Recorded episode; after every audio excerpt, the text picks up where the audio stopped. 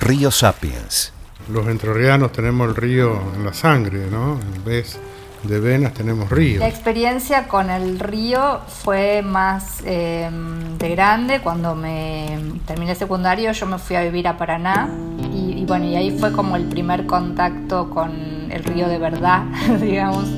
Rosa y dorada, la ribera.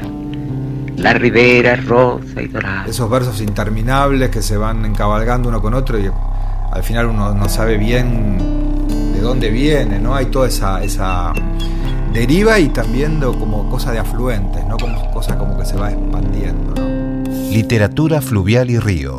Diálogos con escritores y escritoras. Nos encontrás en Instagram y Twitter. Río-Sapiens. Nos escuchás en Spotify, YouTube, SoundCloud, Google Podcast. Río Sapiens.